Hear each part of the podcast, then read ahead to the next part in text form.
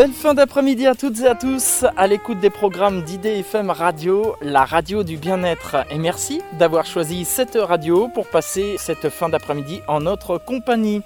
Comme tous les troisièmes mardis de chaque mois, de 18h à 19h, on se retrouve pour l'émission Entre chiens et loups, rubrique À toi les étoiles, une émission consacrée à l'astronomie et à l'astronautique. Cette émission a une marraine qui est Daniel Brio et qui est astronome à l'Observatoire de Paris, ainsi qu'un parrain, Jean-François Perrin, journaliste scientifique. Et il vous souhaite la bienvenue pour cette émission À toi les étoiles, présentée depuis plus de 17 ans maintenant par moi-même, Franck. Bonjour à toutes et à tous, je vous souhaite également la bienvenue pour cette 207e émission d'À toi les étoiles, mais aussi la troisième de la formule de l'été, puisque sachez que chaque été, l'émission À toi les étoiles se délocalise et sort des studios d'IDFM Radio. Ainsi, le 21 juin dernier, souvenez-vous, on avait improvisé avec des amis une soirée d'observation, on avait sorti nos télescopes et on s'était installé dans un champ avec l'accord du propriétaire bien sûr. Hein. Et tout en observant les étoiles, on avait fait une liaison avec euh, Jean-Pierre Luminet pour parler d'astronomie et de musique, puisque c'était la fête de la musique. Le mois dernier, j'étais au Bourget pour vous faire découvrir une nouvelle exposition au musée de l'air et de l'espace qui s'intitule Up to Space. Et en ce mois d'août 2022, je me trouve aujourd'hui à la campagne. Écoutez. On entend le bruit de la nature. Je me trouve à 200 km au nord de Paris, en région Hauts-de-France, dans le département du Nord, à une trentaine de kilomètres de Maubeuge, plus particulièrement dans la municipalité de Priche. En novembre dernier, souvenez-vous, Philippe Morel était intervenu dans À toi les étoiles pour parler d'une comète visible à l'œil nu. On s'était promis que je viendrais à l'observatoire Charles Fehrenbach cet été. Eh bien, c'est désormais chose faite. Philippe Morel est président de l'Astro Club de France. C'est sa douzième participation à cette émission À toi les étoiles. Avec le parrain d'À toi les étoiles, il détient le record de participation. Philippe Morel, euh, bonjour. Merci de m'accueillir ici à, Priche. C'est un grand plaisir que de vous accueillir ici. Un endroit où vous êtes déjà venu il y a quelques années et qui a un peu changé depuis.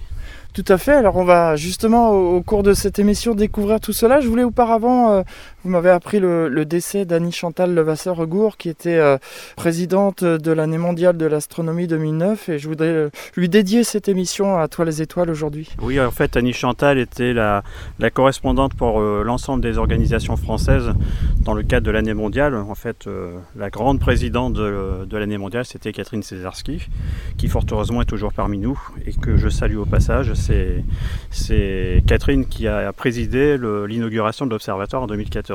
Annie Chantal Levasseur-Regour qui avait participé à une émission spéciale de clôture de l'année mondiale de l'astronomie en 2009.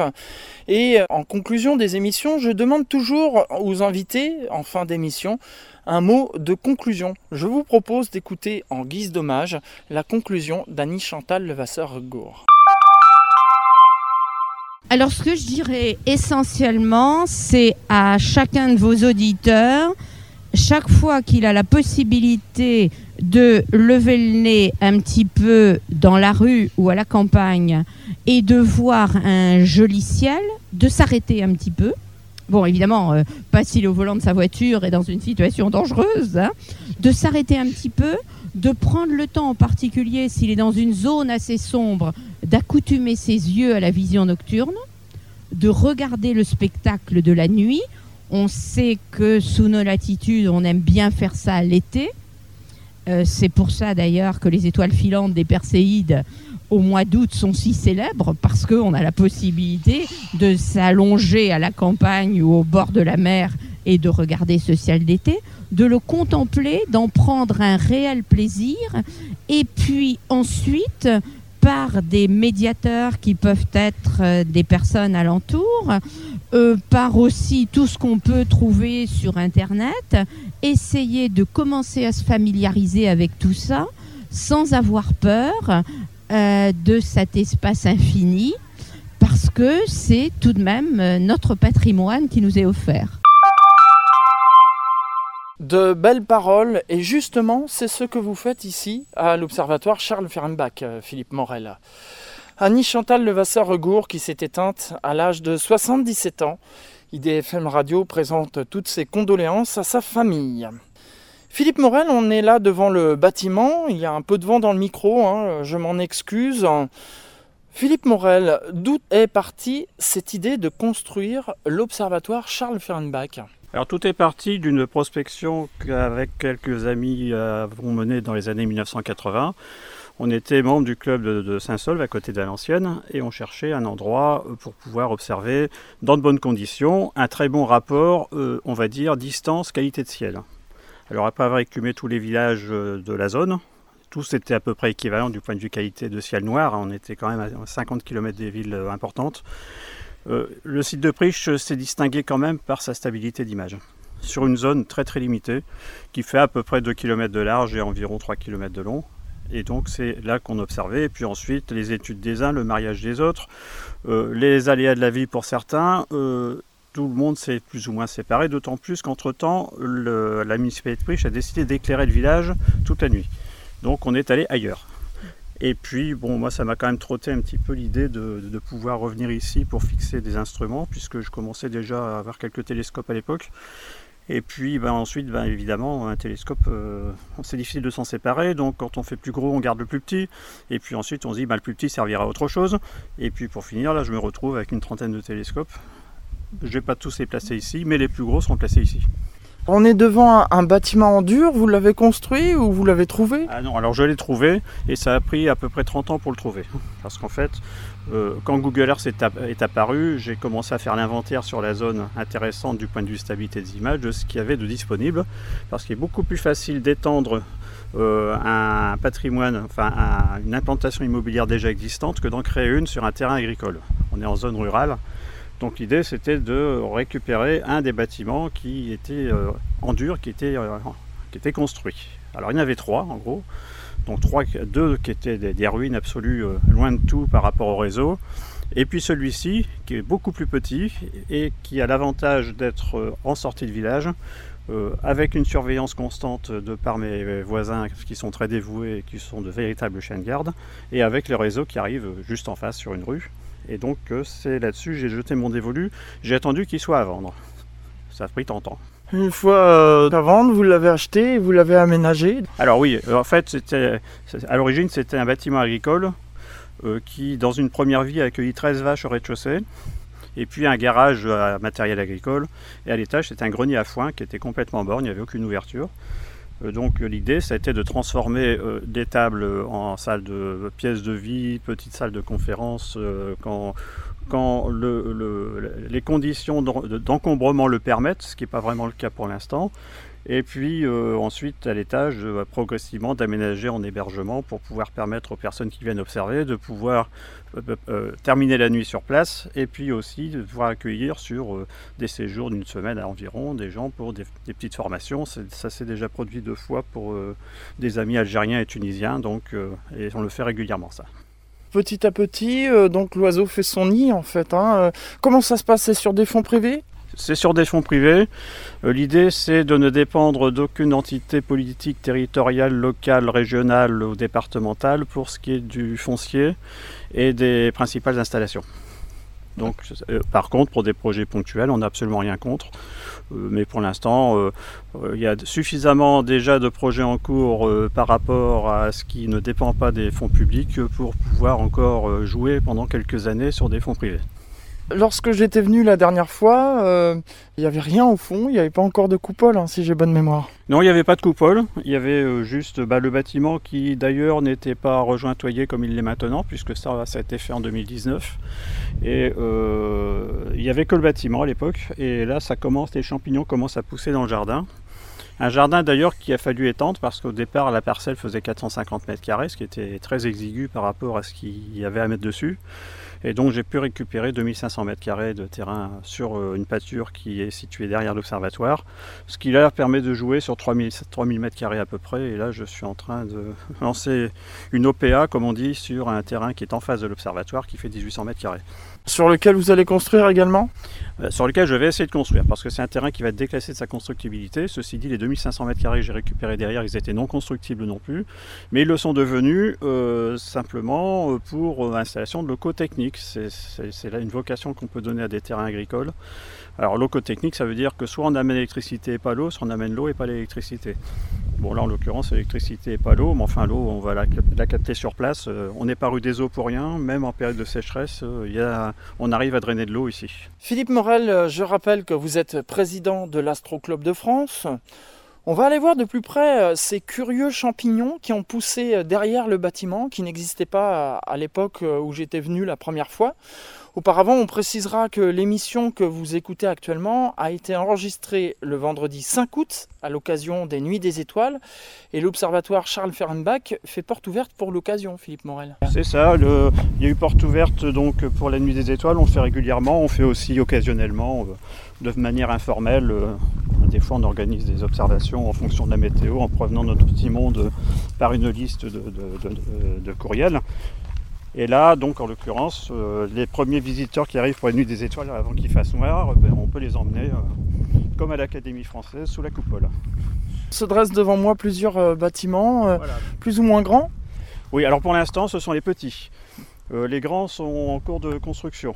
Alors les grands, euh, ça va être euh, donc euh, là vous voyez un pilier de béton qui est encore coffré, qui va porter un télescope de 53 cm de diamètre, qui actuellement se trouve dans les Alpes de Haute-Provence, donc on doit rapatrier, et qui sera sous une coupole de 2,90 m de diamètre. C'est un télescope qui est ouvert à FD 3,3, donc qui est très court.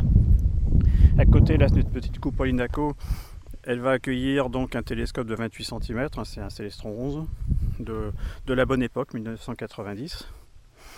Euh, là, euh, il y a deux coupoles qui ont été constituées d'une seule et même entité, puisqu'en fait, euh, elles ont été réalisées à partir d'une cuve à gasoil donc coupée en trois. Donc là, ce sont les deux segments des, deux extrémités. Il reste encore un segment central, qui pour l'instant me sert de bras zéro, mais qui peut très bien servir à en faire une troisième. Et donc sur la première, la plus petite, la plus basse plutôt, parce qu'elles font toutes les deux 2,50 m de diamètre, euh, on va mettre en place euh, un télescope de un Newton de 340 mm de diamètre, ouvert à 3,5, dont l'optique était sortie euh, des réserves de Pierre Bourges. Et c'est Félix Baki qui a, taillé le miroir. Baki qui était un, opticien très, très reconnu dans les années 60. Et la mécanique, c'est du Trasud. Pierre Bourges que vous avez bien connu d'ailleurs et euh, on retrouve en fait le, concept de Pierre Bourges, c'est-à-dire euh, au moyen de récupération, d'objets de récupération, ah on, parlait de... On récupère beaucoup. Hein. D'ailleurs, les architectures métalliques qui portent les coupoles, elles ont été réalisées à partir d'un pont roulant industriel qui faisait 2 fois 20 mètres de long sur des piquets de 5 mètres de hauteur et qui ont donc été désossés de façon à pouvoir constituer la quasi-totalité de la charpente métallique des deux supports des deux coupoles puisque la structure est modulable. Ce que j'ai voulu, c'est pas construire en dur, parce que finalement, ça coûte aussi. Ça, coûte le même prix de construire en dur que de construire en pas dur et en déplaçable. C'est-à-dire que ces modules, qui sont des modules qui pèsent quand même quelques tonnes, on peut les déplacer et les assembler, les remonter les uns sur les autres, de façon à pouvoir faire complètement du modulaire si un jour on change de configuration. Il n'y a que les fondations, et encore même les fondations sont déplaçables, puisqu'on a dû en déplacer une qui avait été mal positionnée pour la remettre à sa bonne position. Alors comme vous le voyez, c'est comme les photos de famille en Chine, c'est les petits devant, les tout petits devant et les petits derrière. Donc en gros, les grands derrière. Et les, grands encore derrière. Ça veut dire que ce sont des coupoles qui sont montées, on va dire, en espalier, avec euh, donc euh, les plus basses qui regardent le sud et qui donc euh, ont un horizon qui va de, en gros du nord-est au nord-ouest, à peu près complètement. Et le deuxième rang de coupole passe au-dessus du premier, de façon à avoir aussi la même visibilité, en amputant naturellement le côté nord qui est déjà amputé partiellement par la pollution des villes comme Maubeuge, Charleroi et autres. La Belgique n'est pas très loin d'ici. Et puis le troisième rang sera encore plus haut pour passer derrière les, deuxièmes coupoles. Alors on va se dire, mais le nord, comment on va le voir? Bah, Le nord, il sera visible surtout euh, du troisième rang, où là, le nord sera complètement dégagé. Euh, de façon, euh, il y aura, de toute façon, s'il y a un phénomène rare au nord, une comète ou quelque chose comme ça, il y aura toujours un télescope sur le troisième rang qui sera disponible pour l'observer. On peut aller voir un peu à, l'intérieur des coupoles. Alors faut pas être grand, hein, parce que moi je suis quand même grand. Alors bah oui, sur les coupoles de 2,50 m, le problème c'est qu'on est obligé de faire des entrées de coupoles sur les, sur les côtés. On ne peut pas rentrer en dessous comme sur des coupoles de 4 ou 5 mètres de diamètre. Donc là on va rentrer sur le côté, ça fait un peu d'exercice. Voilà, quelques escaliers. Et là dans cette coupole ici, qui est pour l'instant la plus haute, on va mettre en place le Célestron 14, qui depuis maintenant un peu plus de 10 ans euh, sert à, peu près à tout euh, pour les observations publiques entre autres et pour le planétaire, et qui actuellement euh, circule sur la terrasse sud de l'observatoire devant le bâtiment d'accueil. Donc il va être mis à poste fixe très prochainement. Là on attend des, crémaillères pour motoriser la coupole. Le pilier, on l'a, il est dans le bâtiment d'accueil, je, pense que vous l'avez vu, c'est le gros pilier gris qui est, c'est un pilier à deux segments. Alors évidemment, euh, il y a euh, fondation indépendante entre le support du pilier, alors c'est des, des, fûts de béton qui font 80 cm de diamètre et qui sont noyés sous 2 mètres cubes de béton. Et là-dessus vient euh, la, colonne, et la colonne c'est supporté, supporte le télescope, et avec quand même une particularité, c'est que vous savez que la colonne doit jamais être au centre de la coupole, parce que ça il faut que la croisée des axes soit sur le centre géométrique de la coupole. Donc le problème, c'est que si on change de monture, on peut être amené à bouger le pied, à bouger la colonne. Donc les colonnes, elles sont montées sur des platines qui permettent euh, occasionnellement le déplacement de 10-20 cm de façon à pouvoir rectifier ce genre de choses si jamais on change de configuration. Alors la structure, c'est de l'acier. Hein, c'est une structure qui est garantie à vie, on va dire. Euh, ça respire de partout. Euh, il ne faut surtout pas que ce genre de choses soit isolé, enfermé, parce que plus il y a de vent, mieux c'est par rapport à ce qu'on va mettre dedans, puisque dedans on va mettre de l'optique. Donc euh, des aluminiures qui peuvent s'oxyder et de l'électronique qui n'aime pas l'humidité non plus. Effectivement, c'est la première fois que je vois un, sol comme ça. Donc c'est des grilles. Hein. J'ai souvent, vu, souvent vu en bois, par exemple. Alors le bois, c'est pas très bon parce que ça, ça aspire l'humidité. Et en plus de ça, le bois, c'est quand même pas ce qu'il y a de mieux par rapport à, la turbulence. Par contre, là, euh, on est sur un premier niveau qui est 1m60 au-dessus du sol, ce qui veut dire que quand on va prévoir une observation, cette coupole-là ne sera pas commandable à distance, les autres le seront probablement. Euh, on va ouvrir les deux portes de façon à créer un courant d'air permanent, ouvrir le cimier de façon à ce que le courant d'air se fasse en permanence. on voit déjà les très bonnes conditions de turbulence qu'on a devant sur du béton c'est du béton clair. Hein. Jamais mettre de béton sombre sur un lieu d'observation. Ici, avec euh, donc euh, l'échange qu'il va y avoir par le dessous, on s'attend à avoir des, des, conditions encore meilleures, même si on va être enfermé sous une coupole, alors que de l'autre côté, on est à l'air libre. Pour l'instant, le pied n'est pas installé, mais donc vous allez faire le nécessaire pour pouvoir euh, ensuite euh, installer et faire euh, une forme autour du, pied du, télescope. Bah, c'est ça, c'est-à-dire que là, il y a une trappe, on va découper dans la trappe un, rond qui va laisser passer le pilier. Le pilier fait 300 mm de diamètre, enfin la colonne, la colonne métallique, et puis ce qui fait que là, le plancher, il est solidaire de la structure porteuse de la coupole, qui est complètement indépendante de ce qui supporte le télescope. Donc on pourra danser autour, ça ne bougera pas. Est-ce qu'on a une idée de sa mise en service Oui, on a un impératif. Il faut que le C14 qui est là-bas soit ici pour le 15 septembre. Ah, de cette année, d'accord. Oui.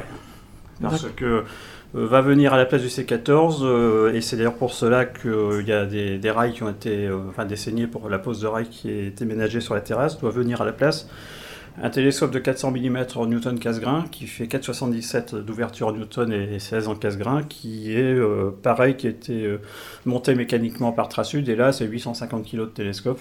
Et celui-là, il doit, il avoir dégagé de son abri actuel pour le 15 septembre. Philippe Morel, on va marquer une euh, pause et on se retrouve dans un instant pour la suite de cette émission Entre chiens et loups, rubrique à toi les étoiles. On parle aujourd'hui de l'observatoire Charles Fehrenbach qui s'agrandit. A tout de suite.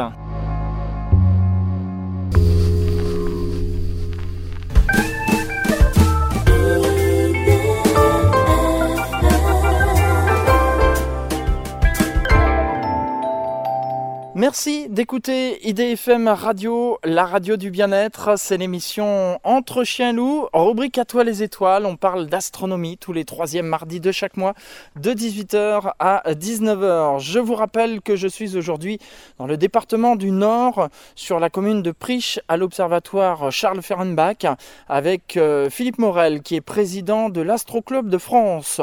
Philippe Morel, ça doit faire plaisir de voir euh, son projet euh, avancer comme ça, de voir ces coupoles poussées. Euh... C'est-à-dire que c'est plaisant, mais on voudrait que ça pousse plus vite. Alors là, on a eu de gros problèmes avec le, Covid et les fournitures de matériaux, etc. Ne serait-ce que le pilier du C14, il a fallu attendre plus d'un an après. Euh, parce que euh, soit il n'y avait pas de la matière, mais il y avait les gens pour la travailler, soit il y avait la matière et pas les gens pour la travailler, euh, avec les gens arrêtés, etc. etc. Ça a quand même bien chamboulé les choses, ce qui fait que ça a quand même pris du retard par rapport à ce qu'on aurait pu espérer. Ceci dit, il vaut mieux tard que jamais. C'est ce qu'on dit exactement, Philippe Morel. Sur ce site de Priche, donc vous accueillez le public et tout le monde est, bienvenu. Ah oui, tout le monde, hein, de l'astronome d'un jour à l'astronome d'une nuit, hein. tout le monde tout le monde, on prend les jeunes, les vieux, les, les, bah, tous les gens qui passent sont accueillis euh, dans la mesure où on peut les accueillir parce que c'est une structure qui est euh, animée par des bénévoles. On a nos activités autres qui font que bah, on ne peut pas être forcément toujours là quand il fait beau. Bon, moi j'ai la chance de pouvoir avoir faire des nuits de sommeil qui sont courtes, donc il m'arrive des fois de sortir du boulot, de venir ici, d'observer toute la nuit et de repartir le lendemain au boulot. Ça, bah, ça me dérange pas trop. Mais bon, c'est sûr que tout le monde ne peut pas le faire et donc on s'adapte en fonction de de tout ça. Mais euh, alors, euh, le public est le bienvenu. Euh, on fait aussi ces ouvertures pour nous, c'est-à-dire qu'on est toute une bande d'amis des clubs voisins. On est une quarantaine maintenant. Et on, fait des observations informelles. Il y a des gens qui me viennent même observer ici, même quand je suis pas là. ils préviennent les voisins en disant on, est là, vous inquiétez pas. Et puis c'est tout. Alors sinon, on a aussi une activité qui est lié au fait que l'Observatoire accueille le siège de l'Astro Club de France. Donc là, on a des manifestations estampillées Observatoire Astro Club de France. Donc c'est le Festival du Soleil, entre autres. Dont vous êtes le président Oui, oui, tout à fait. Et euh, alors l'Astro Club de France, c'est une association qu'avait fondée Pierre Bourges en 1984 et qui a publié l'ancienne revue Astrociel. Et qui a qui a existé, cette association, pendant tout le temps de la diffusion de cette revue qui a disparu en 1995. Donc l'Astro Club de France a disparu aussi en 1995, et on s'est dit que euh, après la disparition de Pierre Bourges en 2013, ce serait quand même sympathique de refonder l'Astro Club de France de manière à montrer que bah, qu'il existe toujours, au moins par son œuvre, et, donc on essaye de faire ici ce qu'il aurait toujours voulu faire, à savoir un jardin observatoire ouvert au plus grand nombre, et où on diffuse l'astronomie, et on fait toutes les formes d'astronomie, mais à la différence de Pierre Bourges, qui était anti-astronome professionnel dans l'âme, ici c'est complètement différent. Les professionnels sont les bienvenus, et au contraire, on les, on les, on les recherche, parce que ce sont des passionnés aussi, et il euh, n'y a pas de raison qu'il soit euh, en marge de, euh, en gros, de la fréquentation de l'observatoire sous prétexte qu'ils sont professionnels. Alors à ce point qu'on a un comité scientifique et de soutien qui est bien fourni, avec entre autres un prix Nobel de physique qui est Michel Mayor, trois, trois membres de l'Académie des sciences de Paris, et plus d'autres personnes, dont un spationaute qui est Jean-François Clairvoy. Qui est d'ailleurs venu une fois dans cette émission à toi les étoiles. Philippe Morel, euh, donc là on est dans la, coupole la plus haute. Sur les autres coupoles, euh, on en est où dans les travaux actuellement? Ben, on en est où? C'est-à-dire que moi j'ai mis, euh, par rapport à l'entreprise qui me fait les montages ici, j'ai dit vous terminez les trois premières avant de commencer les trois autres. Parce que les entreprises ont un peu tendance à commencer à jamais terminer. Donc ils ont le couteau sous la gorge, quand ils auront fini les trois premières, on attaque les trois autres. Les trois autres, c'est la coupole de, donc, du, du, télescope de 535 mm, et puis, euh, il faut savoir que j'ai pu récupérer les deux anciens télescopes de 400 mm de Pierre Bourges. Donc, euh, celui qu'il avait installé sur la maison de ses parents en 1956. Et j'ai récupéré aussi la coupole qui allait avec. Donc, celui-là, il est prévu qu'on le remonte sur un des troisième rangs. On va dire dans son milieu naturel initial, c'est-à-dire à la hauteur qu'il avait initialement sur la maison de ses parents, c'est-à-dire à peu près 6 mètres de hauteur.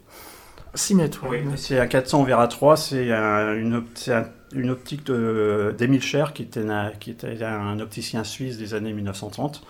C'est l'un des tout premiers miroirs de 400 mm très ouverts. De même que le miroir du télescope de 535 mm.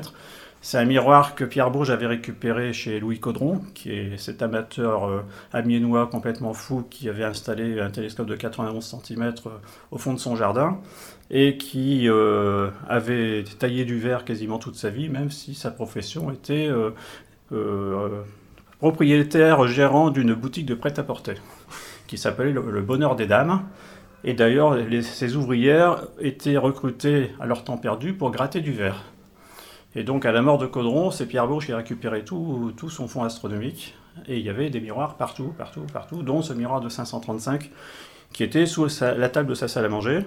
Et euh, en refaisant l'histoire, c'est Charles Ferenbach qui m'a permis de refaire l'histoire de ce miroir, qui en fait avait été taillé par, euh, Ritchie et terminé par Couder en 1927 à l'époque de la fondation d'INA, au laboratoire d'optique de l'Observatoire de Paris. Et là, c'est pareil, c'est l'un des tout premiers miroirs très ouverts, puisqu'il ouvre à 3,3 et qu'il a une parabole parfaite. En fait, euh, Philippe Morel, vous surveillez, vous recherchez, et dès que vous trouvez quelque chose à récupérer, hop Ah, je récupère, bah oui. j'ai eu la chance, euh, de, par, le fait que l'observatoire s'appelle Observatoire Charles Ferenbach. J'ai eu tout de suite la sympathie de beaucoup d'astronomes professionnels, et en particulier d'astronomes professionnels, euh, on va dire, âgés, et de, personnes qui m'ont mis sur des bons coups. Et donc, non, seulement j'ai pu récupérer une bonne partie des archives de Charles Ferenbach, mais ça c'est pour une autre raison. Et euh, son fils Michel m'a mis sur, un, sur, en fait, sur, euh, sur une bonne piste qui était la bibliothèque de son successeur à l'Observatoire, qui était Philippe Véron, qui est décédé il y a quelques années. Et l'épouse de Philippe Véron, qu'on appelait Mira, parce que euh, son nom de jeune c'était Seti, donc tout le monde l'appelait Mira, forcément. Elle il se trouve qu'elle a dû envisager un déménagement de, de, Saint-Michel l'Observatoire sur Paris, euh, donc en gros d'une grande maison, c'est une bastide magnifique euh, de à peu près 400 mètres carrés, dans un appartement d'une centaine de mètres carrés à Paris. Donc forcément la bibliothèque, euh, voilà. Donc elle m'a fait don, par l'intermédiaire de Michel, de tout le fonds documentaire qui lui a servi à faire le document qui est d'ailleurs toujours sur le site de l'Observatoire de Haute-Provence, qui est la biographie des astronomes français 1850-1950. Et donc ça représente à peu près euh, une quinzaine de caisses de livres. Et comme c'était quelqu'un qui était très passionné par le travail du verre, il avait aussi une énorme bibliothèque euh, sur le travail du verre que j'ai récupéré aussi. Donc ça c'est une chose. Ensuite, bah, bah, j'ai un, ami très longue date qui était René Verso, que j'ai connu en 1979 et qui est décédé l'année dernière. Là c'est pareil, j'ai récupéré toutes ses archives et une bonne partie de sa bibliothèque.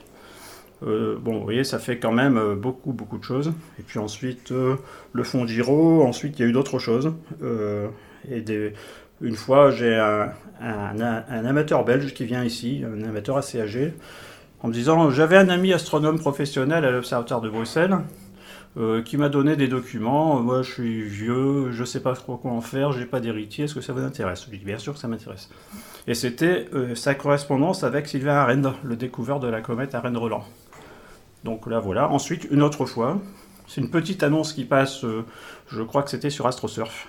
C'était une personne comme ça, pareil, qui avait une bibliothèque, qui voulait faire en sorte qu'elle parte pas la décharge après son départ à lui. Et il cherchait, euh, en gros, euh, c'est un peu comme les chiens-chiens, un donne contre bon soin. Et puis, bah, j'ai fait l'intéresser. C'était une, une, collection des bulletins de la Société astronomique de France. Alors à l'époque, j'avais la mienne qui est complète, qui est celle de Pierre Bourges. Et puis, j'en voulais une autre complète pour l'observatoire. Bon, alors celle-là, celle qui m'a donné, elle n'était pas tout à fait complète. Et puis, euh, il y avait, pareil, il y avait 10 caisses euh, qu'il a fait euh, circuler par, un transporteur. Et puis, il me dit, la dernière caisse, je ne sais pas trop avec quoi caler les, dernières revues. Alors, je propose soit quelques livres de, Flammarion, soit j'ai l'atlas photographique de l'Observatoire LIC. Je dis, bah, vous savez, à choisir, les Flammarion, j'ai son œuvre complète, avec beaucoup qui sont d'ailleurs signés par l'auteur. Euh, l'Observatoire Leak, ça j'ai pas et je sais que ça intéressera les gens parce qu'on peut les, on peut les présenter en exposition. Et donc il m'a mis ce document qui est euh, les tirages après originaux des photos de la Lune de l'Observatoire Leak qui date des années 1927-28, qui est quelque chose d'absolument fabuleux. Il y en a 14 qu'on peut présenter sous cadre quand on monte des expositions, ce qui a été le cas d'ailleurs quand on a euh, fait l'exposition sur la Lune en 2019 au musée Archaeos de, de Douai. Philippe Morel, euh, je rappelle que vous êtes président de l'Astro Club de France. Toutes ces archives sont, consultables euh, ici, euh, à l'Observatoire Charles Ferenbach Pas encore, mais c'est le but. Alors que je vous explique, vous avez peut-être vu qu'il y a trois containers dans le jardin. Alors c'est le premier qui fait 12 mètres de long et 67 mètres cubes, il est plein de mobilier. Donc ça, c'est parce que j'ai dû assumer un déménagement et donc euh, en attendre une réinstallation dans un chantier que je suis en train de mener à Valenciennes, qui est la restauration de la plus ancienne maison de la ville, qui date de 1455. Donc tout ce qu'il y a là-dedans, normalement, ça dégage là-bas quand, le chantier sera terminé, c'est-à-dire dans les deux ans a priori. Et à ce moment-là, ça va libérer de la place, et tout ce qui ne va pas là-bas, ça sera dispersé, enfin bref, on va faire de la place. Et là, l'idée, c'est de mettre euh, ce conteneur-là en condition pour le transformer en bibliothèque. Donc dans 12 mètres de long sur 2 euh, mètres 50 de large, on peut faire euh, un certain nombre de mètres de rayonnage. Et là, effectivement, on commencera à pouvoir consulter ces ouvrages sur place parce que, parce que, parce que ben, on connaît la suite. Hein. quand on laisse une bibliothèque en disant près d'ouvrage, ils sortent toujours mais reviennent rarement. Donc le but c'est c'est pas que ça soit déplumé au bout de quelques années. Alors il y a un énorme travail de, classement et d'immatriculation des ouvrages.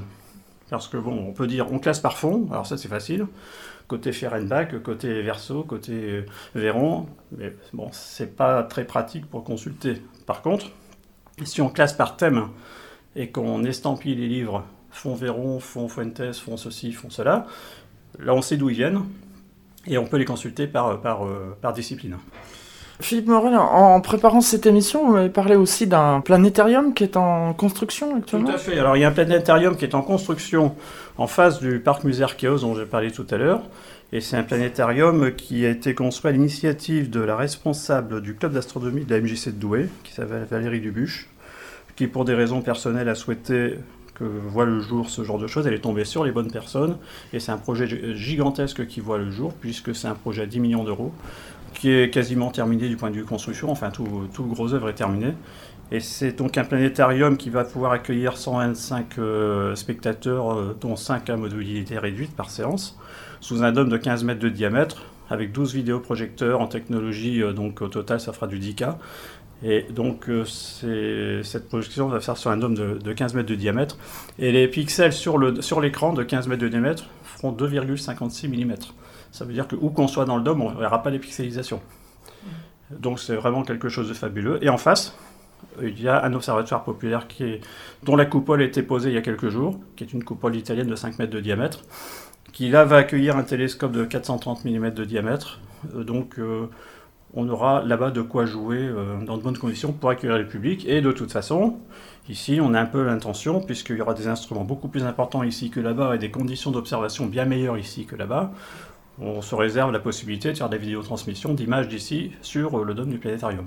Des partenariats en fait avec le planétarium. Alors ensuite un planétarium, dans les projets il y en a un qui est prévu ici aussi, mais pas du tout dans le même, le même esprit. C'est-à-dire que euh, entre autres euh, objets du, venant de Pierrebourg, j'ai pu récupérer le planétarium Gangloff qu'il avait fait, qu'un de ses amis avait réalisé pour la ferme des Gaillons à côté de Mortagne.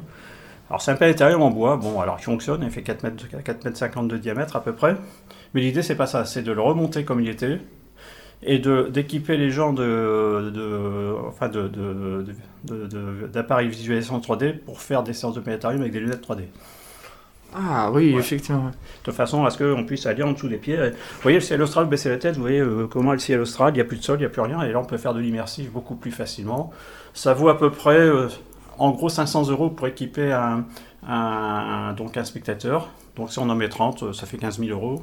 C'est beaucoup moins cher qu'un planétarium classique.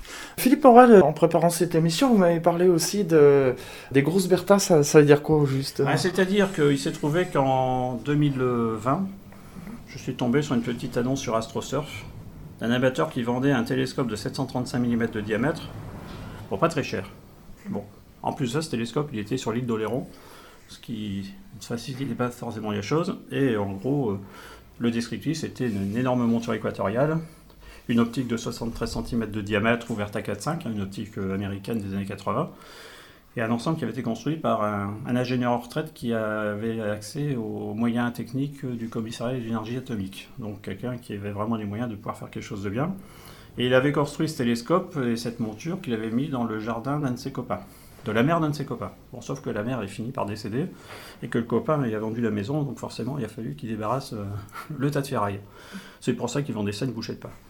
Donc nous ouvre la partie à plusieurs sur, à l'île d'Oléron avec un 23 mètres cubes et un 4x4 et une remorque, et on a rapatrié tout le bazar qui pesait à peu près une tonne, plus une tonne de contrepoids qu'on a laissé sur place. C'était un bloc de béton immense, donc on s'est dit le béton, on le refera ici si nécessaire. Et donc, du coup, je me retrouve avec une optique de 73 cm de diamètre et une énorme monture. Alors, bon, jusqu'à il y a très peu, parce que j'ai découvert après 11 ans de, pas de résidence, mais de, présence ici sur Priche, qu'il y avait à 6 km d'ici à Marwal, une entreprise de mécanique de, précision et de, et, de, grosses pièces qui pouvait faire du tournage jusqu'à 2,50 m de diamètre. Alors au départ, ça, je ne savais pas que ça existait, donc l'idée c'était de récupérer l'optique, de la remonter dans une mécanique complète toute nouvelle. Donc là, je suis en train de plancher dessus sur le tube, hein, euh, un vrai serrurier, donc euh, un barillet qui va bien et tout ce qui s'ensuit.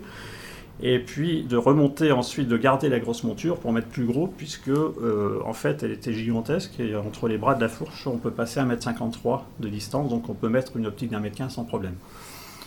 Alors maintenant, les choses sont revues parce que euh, l'idée ce sera peut-être de garder effectivement cette monture-là pour le 735, et puis d'en faire une autre pour le plus gros si on en fait un plus gros un jour, sachant qu'un fer à cheval de 2,50 m de diamètre, c'est quand même très tentant. Et ils peuvent le faire facilement, puisqu'ils vont avoir un tour qui va arriver ici la fin de l'année qui permettra de faire ça. C'est-à-dire qu'ils pourront usiner le, fer à cheval et faire en sorte que la pointe soit euh, concentrique avec une précision euh, astronomique, chose qui est absolument exceptionnelle. Donc ça, c'est les projets en cours. Là, le 735, il est en cours de cogitation. Les premières pièces, je pense qu'on les fera à la fin de l'année. Et puis euh, le montage de la chose, il est soumis. Euh, il est soumis. Bon, peut-être que dans un premier temps, parce qu'on sera impatient, on va le mettre sur une monture d'optionnel provisoire, en, faisant, en mettant que le tube sur, euh, sur une fourche plus ou moins bricolée avec des tubes de ferraille, dans l'attente de la construction de son, sa coupole définitive, qui là va faire 6 mètres de diamètre. Et qui sera au coin du jardin. C'est pour ça que le jardin, je voudrais bien qu'il s'étende un peu parce qu'avec les deux télescopes de Pierre Bourges, celui de René Verso, dont je n'ai pas parlé, qui est celui qu'il avait fabriqué euh, à Brazzaville, euh, et puis euh, celui-là plus d'autres, ça va être très très compliqué de pouvoir tout caser ici, sur ce terrain-là, celui qui est en face.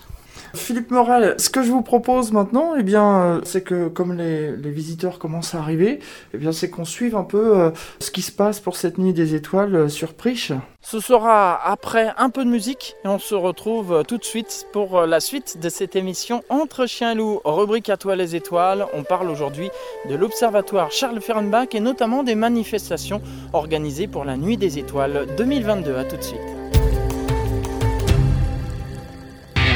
En Ile-de-France, vous écoutez IDFM, la plus francilienne des radios. Merci d'écouter IDFM Radio, la radio du bien-être. C'est l'émission Entre chiens et loups, rubrique à toi les étoiles. On parle d'astronomie tous les troisièmes mardis de chaque mois, de 18h à 19h. Je vous rappelle que je suis aujourd'hui dans le département du Nord, sur la commune de Priche, à l'observatoire Charles Fehrenbach, avec euh, Philippe Morel, qui est président de l'Astro-Club de France. Après avoir discuté sous la coupole avec Philippe Morel, je vous propose maintenant d'écouter ce que Philippe Morel et l'Astro Club de France a proposé aux visiteurs pour la nuit des étoiles. Nous sommes là devant le bâtiment, des sièges sont disposés devant un écran avec un Novescope qui est un télescope très perfectionné qui amplifie les images, branché sur un grand écran euh, d'ordinateur et on écoute les explications qui donnent au public qui sont venus assister à la nuit des étoiles 2022 ici à Priche à l'observatoire Charles Fernbach. Alors bon, euh, oui, alors euh, j'ai commencé pour la partie euh, dite structurée à 23h puisque c'est à cette heure-là qu'on doit faire la transmission sur Caudry. Bon, de toute façon, ils vont prendre le truc en cours de route. Hein. mais là, on va commencer peut-être par pointer si c'est pas trop tard. Parce que là, hum, hum, si c'est peut-être un peu juste. On va pointer M3, un amas globulaire. Alors M3, hop, voilà, toc, allez, A. C'est parti. Donc là, on voit défiler les étoiles parce que le télescope est en train de pointer. il va chercher, euh, il va chercher l'objet tout seul comme un grand. Alors ça prend 2-3 minutes à peu près. En fait, il fait de la reconnaissance de champ. Il fait de la reconnaissance de champ et euh, c'est comme ça d'ailleurs qu'il s'oriente. C'est-à-dire qu'on n'a pas besoin de pointer euh, une, deux, trois étoiles comme on le fait classiquement. Il suffit de pointer un endroit aléatoire du ciel. Il reconnaît le champ d'étoiles et à partir de là, il s'oriente. Et là, on voit M3 qui est en train d'apparaître. Là, c'est des pauses instantanées. Hein. donc là, c'est le capteur qui joue en temps réel. Et là, il le met pile au centre. C'est franchement plus du jeu. Hein. Là, il a, pointé, il a fini son pointage. Donc là, j'appuie sur le bouton miracle qui est la vision amplifiée. Et là, il commence à additionner les images. Il va commencer à le faire dans quelques secondes. Là, il est à 8 secondes. C'est parti. Vous voyez, alors là, ce qu'on est en train de voir, c'est un mouroir d'étoiles. C'est une épate d'étoiles. Alors cette épate d'étoiles, c'est ce qu'on appelle un amas globulaire. Euh, ce sont des vieilles étoiles qui sont très concentrées parce que les vieilles étoiles, elles ont un peu tendance à se réunir. En général, à la périphérie des galaxies. Les galaxies, ce sont, on va dire, ce sont les agglomérations, les agglomérations d'étoiles, si on considère euh, que la Voie lactée est une agglomération d'étoiles aussi.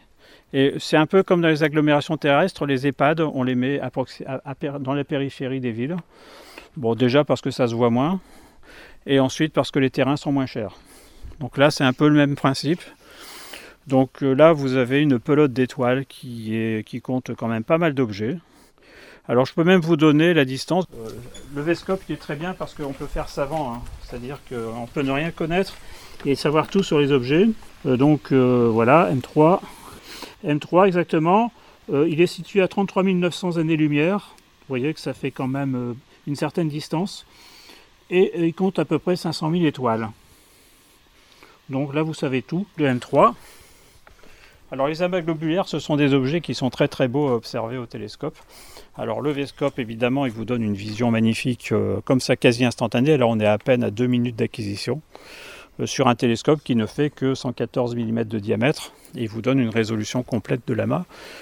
Chose qui serait un peu compliquée à obtenir avec un télescope de 114 mm de diamètre classique.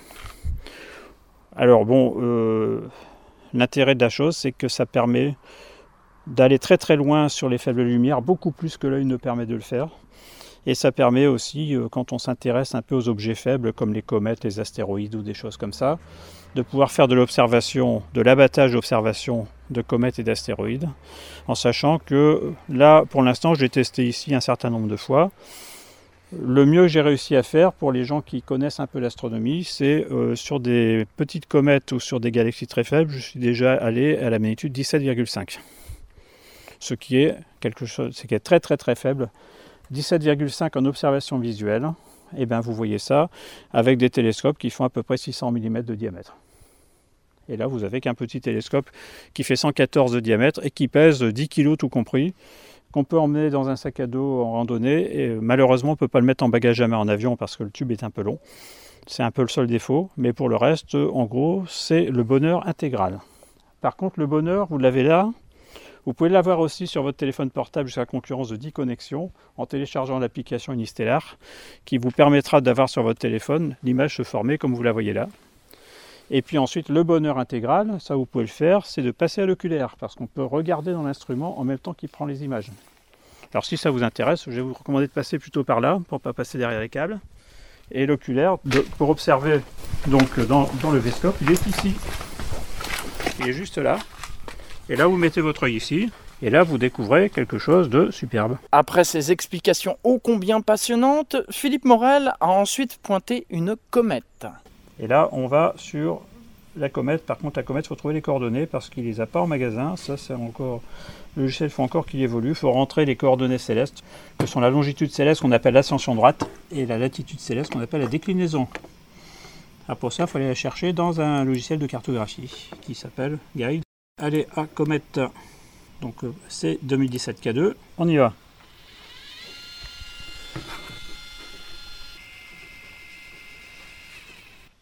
Elle est à peu près actuellement à 290 millions de kilomètres de la Terre. Alors c'est une grosse comète du type de la comète Albop, euh, dont les plus anciens se souviennent. Ça aurait été la comète la plus spectaculaire de la fin du XXe siècle. Son problème, c'est qu'elle n'est pas passée assez près de la Terre pour qu'elle soit spectaculaire. Elle est passée trop loin. Donc là, je mets en route la vision amplifiée, et là, vous allez voir le spectacle de la comète qui porte un nom poétique. C'est 2017 K2. C'est parce que c'est une comète, 2017 parce qu'elle était découverte en 2017. En fait, elle était découverte, identifiée en 2017, on l'a retrouvée ensuite sur des images prises en 2013. Et K parce que, euh, en gros, c'est une lettre par quinzaine du mois, et 2 parce que c'est la deuxième comète de la quinzaine correspondant à la lettre K. Et là, c'est parti, ça commence à apparaître, là, 16 secondes. Et là, vous avez le petit trait. Qu'est-ce que c'est que le petit trait qui vient d'apparaître sur l'image, à votre avis? Eh bien, c'est une des saloperies d'Elon Musk qui s'appelle un Starlink. Et nos images, elles sont en général, quand on fait des séquences de 2-3 heures, même sur des pauses de 4 secondes, quand on est dans une nuit ici qui n'est pas encore complètement noire, on a en gros 25% des images qui sont polluées par ces cochonneries. Donc on espère tous que les Chinois mettront au point rapidement leur canon qui va servir à les détruire. Parce qu'au moins ils nous rendront service. Alors les Starlink, c'est un réseau de communication de satellites qui, qui est autorisé pour 42 000 satellites au total. dont la fonction première sera d'apporter la 5G au fin fond du désert où personne ne va s'en servir. À 23h, une connexion par Internet avec la municipalité de Condry dans le nord était prévue. Je vous propose d'écouter les premières minutes de ce direct retransmis sur YouTube pour les connaisseurs. Voilà, donc euh, je pense qu'on doit être euh, en connexion avec nos amis du Millennium à Condry, que je salue. Alors on va vérifier que le son passe bien. Je me mets près du micro parce que je crois que c'est la seule solution pour que ça passe vraiment bien. Donc euh, j'ai souhaité donc aux spectateurs qui ont assisté au film donc de Thomas Pesquet, au court métrage et au quiz donc astronautique et science-fiction. Ça, ça s'appelle un coup de chaise. Voilà, donc je vois que le son passe, donc c'est très bien. Bon, le son passe, si. Voilà. Donc là, je vais vous souhaiter la bienvenue à l'Observatoire Charles Ferenbach à distance, où là on a un ciel magnifique. Bon, les images sont un petit peu turbulentes, mais José vous a montré la Lune, je pense, donc on ne va pas y revenir. Je pourrais vous la montrer tout à l'heure si vous voulez, mais ici on a mis euh, un télescope un peu révolutionnaire en marche qui s'appelle le Vescope 2. Et là, on est pointé actuellement sur la seule comète un peu spectaculaire du moment, qui s'appelle la comète C2017 K2 Pan-STARRS. Une comète qu'on suit déjà depuis euh, maintenant presque 5 ans. On l'a observé même au niveau amateur très très précocement, parce qu'il s'agit d'une comète très volumineuse, un peu du même style que la comète Albop, dont les plus anciens d'entre nous se souviennent. C'était la belle comète de 1997. Le seul problème de celle-ci, c'est qu'elle passe trop loin de la Terre, dommage, parce qu'elle a un noyau qui fait aussi à peu près 40 km de diamètre, et euh, c'est une comète qui reste télescopique, qui restera télescopique, qui est très stable dans son éclat depuis environ deux ans, et qui sera encore stable pendant environ un an. Et là, vous la voyez, avec sur le haut de l'image une queue de poussière, et sur la partie gauche de l'image un embryon de queue, c'est la queue de plasma, la queue rectiligne, et la, la queue recourbée qui est plutôt qui part vers la gauche, c'est la queue de poussière Vous êtes sur IDFM Radio, c'est l'émission Entre chiens et loups, rubrique à toi les étoiles. On parle d'astronomie aujourd'hui. Philippe Morel est le président de l'Astro Club de France. Il me reçoit à Priche sur le site de l'observatoire Charles Fernbach à l'occasion de la Nuit des Étoiles 2022. Philippe Morel, on est retourné euh, sous ce dôme, euh, donc en attente d'un futur euh, télescope pour conclure cette émission à toi les étoiles et être un peu à l'abri du vent parce qu'il y, y, a beaucoup de vent. Philippe C'est un peu gênant le vent pour les observations? Alors le vent c'est gênant pour les observations, pour des télescopes qui ne sont pas protégés par des coupoles ou des abris. Alors la coupole c'est idéal pour le vent parce que euh, ça protège bien. Par contre il y a une limite, c'est que quand il y a beaucoup de vent on ne peut pas l'ouvrir. Parce que les volets peuvent aussi prendre du jeu.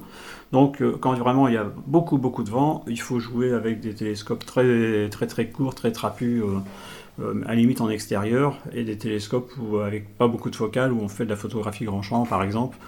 C'est vrai que c'est un, un, gros problème. Bon, ceci dit, ici le vent, en situation anticyclonique, il vient souvent du nord-ouest. Quand on est devant le bâtiment, il fait par avant, on vu, on le voit lors des observations. Hein, euh, il peut des fois y avoir un vent pas très agréable côté nord, et quand on est côté sud devant, devant le bâtiment d'accueil, là, il n'y a pas un souffle de vent. Donc euh, c'est vrai que le vent, on préfère s'en passer. Ceci dit, on se dit que s'il y a du vent, il n'y a pas de nuage. Donc ça, c'est comme aussi important quand on veut observer qu'il n'y ait pas de nuage. Par contre, on sait que quand il y a du vent, où qu'on soit, on aura de la turbulence. La, le site ici, il a des conditions locales exceptionnelles, mais si la situation générale euh, est dégradée, qu'on a un jet stream qui, qui, pousse à plusieurs centaines de kilomètres heure et que même on a un vent au sol, on ne peut pas avoir d'image très stable quand il y a du vent. Alors on va dire on va faire du ciel profond, oui certes, mais il faut savoir que quand vous avez de la turbulence, eh ben, vous perdez euh, pas mal de magnitude. C'est pour cela que quand il n'y a pas de vent ici, que l'atmosphère est très calme, on a de meilleures images avec, sur des forts grossissements en ciel profond sur des galaxies ou autres, ici que en Provence, où il y a toujours dans la zone montagneuse un petit résidu de turbulence, bon, à quelques rares sites exceptionnels près. J'étais époustouflé en revanche de voir, c'était la première fois que je voyais le Vescope euh, fonctionner, c'est euh, euh, magique. Hein. Alors oui, bah, c'est quelque chose de magique, moi j'y croyais pas du tout.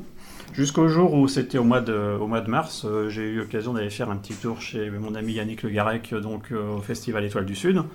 Et puis il y avait quelqu'un qui avait un Evescope 2 euh, en fonctionnement. Alors ce qui m'a ce qui m'a attiré, c'est pas tellement le côté stacking, sortie d'images sur les téléphones et autres.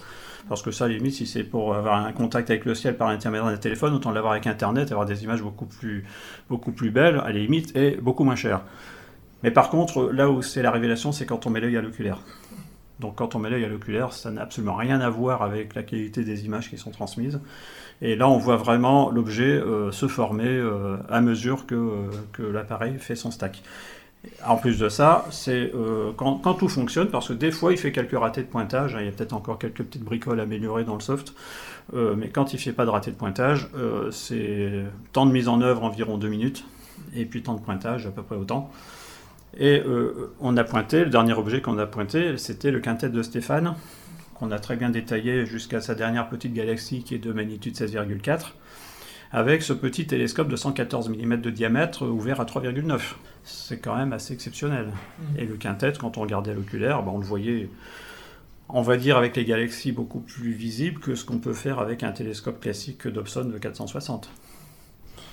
Ce soir, une trentaine de personnes, m'a-t-on dit. Hein, euh, Alors oui, il y en a eu 30 sur le site, il y en a eu 30 autres qui, euh, parce qu'on a fait une partie de diffusion euh, parce qu'on a toute la soirée a été retransmise en direct sur la chaîne de l'Observatoire et la première partie, elle était à destination d'une autre manifestation à 25 km d'ici, à Caudry, euh, où la, la, municipalité de Caudry avait euh, décidé de la Nuit des Étoiles, un début de Nuit des Étoiles, pour diffuser le film de Thomas Pesquet, quelques courts-métrages, après un quiz, une petite observation sur place, et ensuite, à partir de 23h, ils se sont mis, ils se sont branchés sur euh, chez nous, et là, il y a une trentaine de personnes qui y ont assisté aussi, là, dans un auditorium où ils ont pu projeter sur grand écran.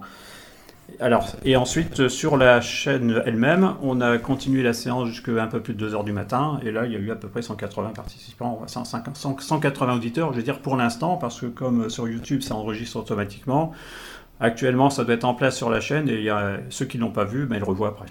Ça continue euh, ce samedi 6 euh, euh, août, et vous avez dit, il se pourrait qu'il y ait encore plus de monde oui, ce soir. Parce qu'en général, il y a un peu de monde le vendredi, il y a beaucoup de monde le samedi, et il n'y a personne le dimanche. Bon, alors le dimanche, c'est réglé parce qu'on a des problèmes d'accessibilité au site à cause d'un rail automobile qui va passer devant l'observatoire. Puis ensuite, moi, je suis de garde à l'hôpital, donc euh, je ne pouvais pas faire la séance du dimanche. Mais par contre, ce soir, là, il y aura du monde. L'année dernière, euh, le samedi soir, on a eu un très beau temps aussi. On a eu à peu près 100-150 personnes sur place. Et on maîtrisait pas trop bien la vidéotransmission à l'époque. Mais là, la vidéotransmission, ça, ça décuple, le, donc, euh, on va dire, l'auditoire plusieurs télescopes en station, je suppose. C'est ça. Alors là, bon, il y a deux télescopes euh, qui vont fonctionner comme hier soir, à savoir le C14 pour tout ce qui est planétaire et le Vescope pour tout ce qui est ciel profond, avec possibilité de mettre sur un seul et même écran les images sortant des deux instruments en même temps. On l'a fait un petit peu hier soir sur Saturne d'un côté et sur Messier 15 de l'autre. Et puis, euh, ou alternativement l'un et l'autre. Mais ce soir, on va commencer, puisqu'on n'a pas la prestation à faire avec nos amis de Caudry, par la traditionnelle lecture des constellations, la lecture mythologique des constellations. Donc là, j'ai fait une vidéo qui résume les, légendes des 30 constellations du ciel d'été. Donc on passe à vidéo, un morceau, on, fait un arrêt sur image pendant qu'un autre montre la constellation dans le ciel et on passe à la suivante. Ce qui fait que sur 35-40 minutes, on arrive à faire passer les 30 légendes de constellations. Philippe Morel, merci beaucoup de m'avoir accueilli ici à, à euh, pour conclure, euh, un message pour nos auditeurs. Bah, le message, c'est que quelle que soit la région dans laquelle vous vous trouvez, s'il y a des structures euh, qui vous accueillent pour l'observation, n'hésitez pas à y aller. Il n'y a que des gens qui, auront plaisir à vous accueillir. Et puis éventuellement, si c'est dans la région ici, euh, n'hésitez pas à venir, en sachant que cette région, elle est quand même fort intéressante, parce qu'elle est à 6 km au sud de Marwal, qui est quand même connue pour d'autres raisons que des raisons astronomiques. et pas très loin d'une autre ville qui est, pas très, qui est très connue pour des raisons non astronomiques, la ville de Chimay, qui est dans la botte du Hainaut, à 40 km d'ici. La Botte du Hainaut, c'est une région absolument magnifique qui est sur le sud, euh, sud-est de la Belgique. Et euh, ça peut être un but de, de, sortie sur plusieurs jours parce que c'est une région qui est méconnue et qui est très très riche aussi bien du point de vue paysage que du point de vue architecture que du point de vue spécialité culinaire. C'est toujours un plaisir de vous recevoir, en tout cas dans cette émission à Toile étoiles, et de venir vous voir ici à Prêche pour la deuxième fois. Rendez-vous est pris donc pour euh, l'inauguration de ce planétarium euh, prochainement. Et puis, euh, pas l'année prochaine, mais d'ici peut-être 2-3 ans, on reviendra encore voir où, où c'en est ici à Prêche. Eh bien, ce sera avec plaisir. Enfin, moi, j'ai eu un grand plaisir à vous recevoir à nouveau et puis à pouvoir partager avec les auditeurs de Toile les Étoiles. Merci beaucoup. Au revoir, Philippe Morel. Au revoir, Franck. Ainsi se termine cette émission Entre chiens et loups, rubrique À toi les étoiles, l'astronomie à la radio, tous les troisièmes mardis de chaque mois, 18h, 19h. Dans un instant, vous allez retrouver Olia pour son émission Happy Hour. Je l'imagine en train de s'installer dans les studios d'IDFM Radio. Je lui fais un petit coucou d'ailleurs, même s'il y a 200 km entre elle et moi, mais ça n'empêche pas de se faire un petit coucou. Quant à nous, on se retrouve le troisième mardi du mois de septembre. Ce sera le mardi 20 septembre, 18h, 19h. Ce sera encore l'été, ce qui veut dire que ce sera encore une émission selon la formule de l'été. Et oui, hasard du calendrier, cette année, on n'a pas trois, mais quatre émissions de la formule de l'été. Alors, je serai où? Eh bien, c'est la surprise. Soyez au rendez-vous le 20 septembre à 18h pour le découvrir. Quant à moi, je vous souhaite de passer une bonne soirée, belle fin d'été, merci pour votre fidélité et au mois prochain.